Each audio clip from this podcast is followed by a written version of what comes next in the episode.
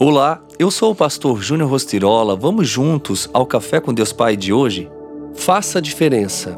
Em seguida, virou-se para a mulher e disse a Simão: Vê esta mulher? Entrei em sua casa, mas você não me deu água para lavar os pés. Ela, porém, molhou os meus pés com suas lágrimas e os enxugou com seus cabelos. Lucas 7:44. Certo dia, um fariseu convidou Jesus para jantar. A maioria dos fariseus não o via com bons olhos. Alguns se aproximavam para saber mais sobre seu propósito, como Simão. Era costume as mulheres não sentarem à mesa com os homens.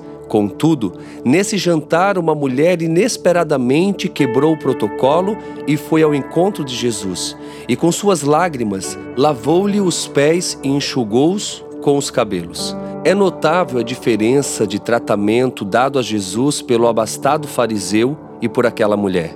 Talvez o fariseu desejasse a oportunidade de ter Jesus à sua mesa, mas nada ofereceu a ele além da comida.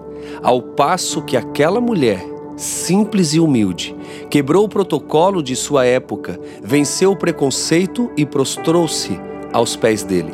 Muitas vezes somos como aquele fariseu presos a uma visão materialista e a dogmas.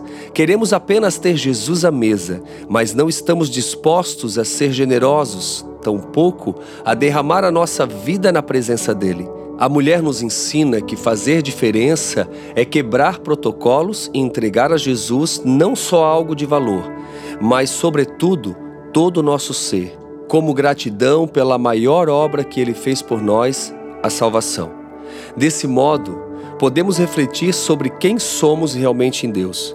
Muitas vezes, o que nos impede de fazer diferença é o fato de estarmos presos a uma identidade farisaica, de orgulho. Queremos Jesus à mesa, mas não preparamos uma adoração verdadeira nem nos prostramos diante dele. Sabe, Deus tem muitos planos para realizar na nossa vida.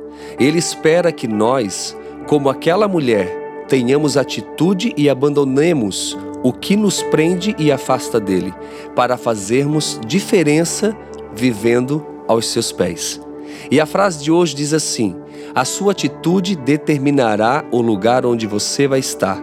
Pense nisso, faça a diferença, faça o seu melhor, haja com gratidão e assim você com certeza agradará a Jesus.